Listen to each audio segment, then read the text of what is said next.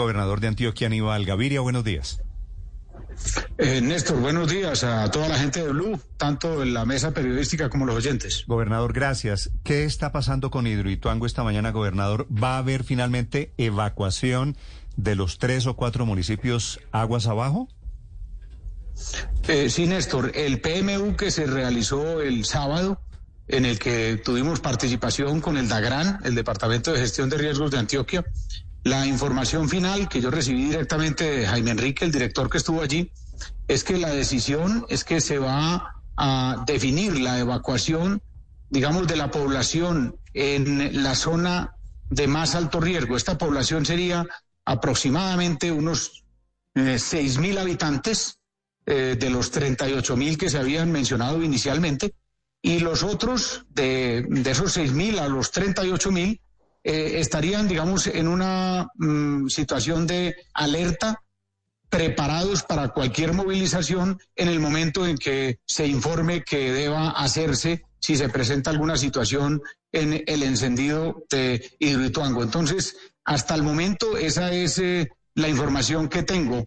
Se evacuarían seis mil personas y las otras estarían con un acompañamiento de, las, eh, de la Unidad Nacional de Gestión de Riesgos, del DAGRAN de Antioquia, de EPM, de Irrituango y de los comités ah, municipales de gestión de riesgos. Atentos. ¿no, hay, ¿No habría que evacuar a los 38 mil habitantes de esos tres municipios? Mm, no, Néstor. La información que allí quedó finalmente es de mm, evacuación de aproximadamente 6 mil, que son los habitantes de la zona repito, de más riesgo en el municipio fundamentalmente de Valdivia, en el sector de Puerto Valdivia. Pero quiero hacerle una observación adicional. A mí me parece que, y precisamente la pregunta de ustedes me lo reafirma, que la comunicación de CPMU no ha sido la conveniente y que las conclusiones del mismo tampoco. Y este tema es un tema fundamentalmente de comunicaciones, que no solo el país, sino que Antioquia y muy especialmente las personas de esos municipios tengan una comunicación clara. Entonces, hoy mismo le voy a pedir al director de la Unidad Nacional de Gestión de Riesgos la posibilidad de que realicemos un nuevo PMU aquí en Medellín con una sola, eh, eh, digamos, objetivo, que allí se tenga la claridad absoluta sobre ese horizonte de evacuación y sobre los horizontes de, la de las otras poblaciones para que de allí salga un, un, solo comunicado de todas las entidades que le permita tener claridad a todos los actores. Gobernador, me pongo en los zapatos de la gente que vive en la zona de influencia de Hidroituango y no pueden estar más confundidas. El gobierno nacional habla de necesaria evacuación de al menos 6.000 personas. Usted nos está contando la cifra porque no se supo el sábado como conclusión del puesto de mando unificado. Usted apoya esa evacuación, pero EPM dice que no sería necesaria ninguna evacuación porque es seguro entrar a operar hoy Hidroituango, que no hay ninguna posibilidad de que haya ni movimiento del macizo rocoso, ni de que haya una contingencia que genere una creciente aguas abajo. ¿A quién le cree la gente que vive en las zonas donde están todavía pendientes de Hidroituango? Mm, usted tiene toda la razón, eh, absolutamente toda la razón. Por eso reitero, este es un problema de comunicaciones y las comunicaciones han sido supremamente mal manejadas, porque una persona dice una cosa, otra institución dice otra. Por eso, como gobernador de Antioquia, voy a solicitarle al director de la Unidad Nacional de Gestión de Riesgos la realización de un nuevo PMU en donde salga una comunicación unificada y no sea por un lado el gobierno nacional, por otro lado EPM, por otro lado la Unidad Nacional de Gestión de Riesgos, porque principalmente las comunidades aguas abajo requieren esa claridad, pero todo el país. En esa misma línea, señor gobernador, aunque EPM sigue señalando que está listo, el gobierno nacional dice lo de las evacuaciones, en el último PMU en Puerto Valdivia, ¿le mostraron a ustedes también cuáles son los riesgos actuales que tiene Hidroituango, gobernador? Mm, sí, aunque tengo eh, que hacer una crítica allí, es que este PMU fue un PMU, en mi concepto, muy, muy exótico, muy extraño, porque era un PMU eh, en el cual se citó a, un, eh, pobladores y, miembros de las poblaciones de esos territorios.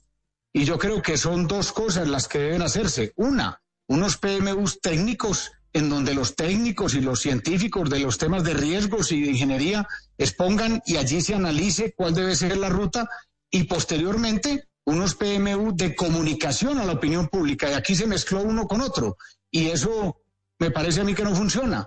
Por eso estoy diciendo que se tiene que hacer uno nuevo aquí en Medellín, en donde científicamente se analicen las situaciones de riesgo y se tome una decisión unificada y se comunique a la opinión pública. Y después, yo mismo, si es necesario, estaré en el territorio comunicándole a las poblaciones de los cuatro municipios aguas abajo sobre las decisiones unificadas que se tomaron.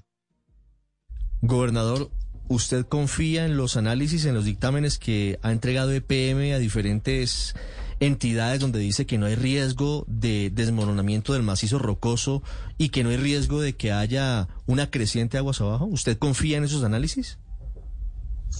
Mm, es que el problema es que hay esa posición de EPM, pero por otro lado hay otra posición de otras eh, instituciones. Entonces, independientemente de que yo tenga un alto nivel de confiabilidad en EPM como institución, como institución, eh, yo sí quiero en ese PMU hacer la confrontación de lo que dice EPM por un lado y de lo que dice la Unidad Nacional de Gestión de Riesgos por otro y de lo que puedan decir otras instituciones, para que de allí salga una sola voz, no EPM diciendo una cosa y los otros diciendo otra. Gobernador, a propósito de la cifra que usted actualiza esta mañana, ya no 38, 39 mil personas con riesgo de evacuación, sino 6 mil personas que son las más próximas a la hidroeléctrica Aguas Abajo. ¿Esa evacuación a dónde será? ¿Esas 6 mil personas a dónde irían? Mm, bueno, es, obviamente en todo el mapa de, la mm, evacuación y de los demás eh, elementos que, se definan, eh, estarán los sitios de reunión para las personas evacuadas y eso seguramente sería en las zonas más, altas de los, de los propios municipios, las más cercanas a cada una de las poblaciones, en donde se tenga un nivel eh, eh, total de seguridad y donde las personas puedan en la forma más rápida regresar a sus viviendas después de la evacuación en la medida en que no se produzca o no se eh, realice el riesgo. Pero, pero repito, esos ya son elementos que deben salir de esa reunión final y que estaremos con mapa en mano mostrándole a las poblaciones y mostrándole a la opinión pública. Gobernador, una pregunta final. Hace unas semanas que lo tuvimos a usted en la cabina de Blue Antioquia, usted hizo una revelación que dejó a todo el mundo muy pensativo frente al pago de la póliza de los cuatro billones de pesos eh, solamente por el tema de la, de la contingencia en abril de 2018. Usted planteó que seguramente ese costo se quedó muy corto frente a la verdadera magnitud de la contingencia. ¿Qué opinión le merece, gobernador, que hoy la Contraloría haya revelado que no descarta nuevas aperturas de investigaciones fiscales frente a lo que pasó en Hidroituango? Sí, quiero aprovechar tu pregunta para, para dos cosas.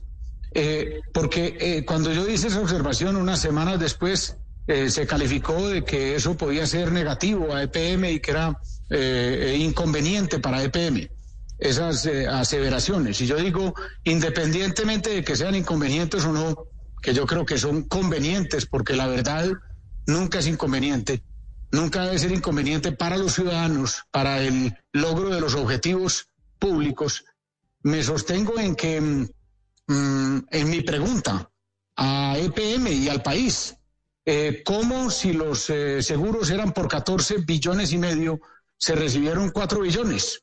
Nadie me ha respondido eso, ni esa respuesta ha sido efectiva.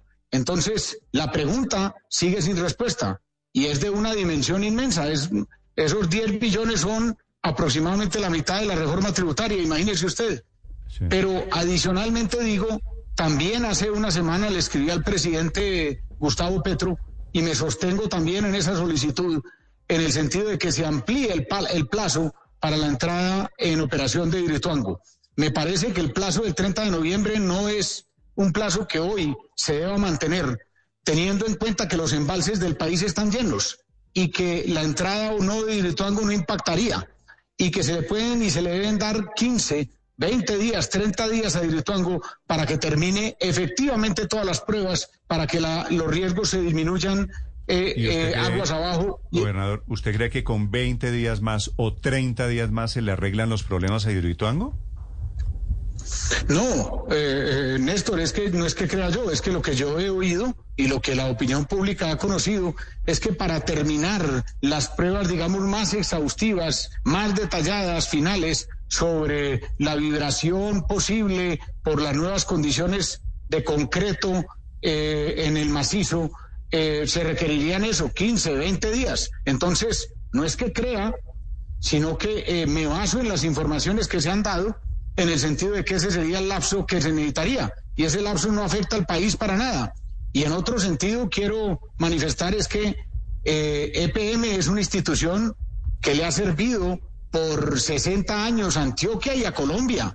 Colombia ha recibido inmensos beneficios de EPM y yo creo que eh, eh, vale la pena no estigmatizar una institución de esa categoría, sino por el contrario, en este momento difícil, tener ese, ese lapso de tiempo mínimo para facilitar las cosas y además proteger la vida de la gente, no solo aguas abajo, sino también en la central hidroeléctrica. A propósito de Hidroituango, es el gobernador Gaviria.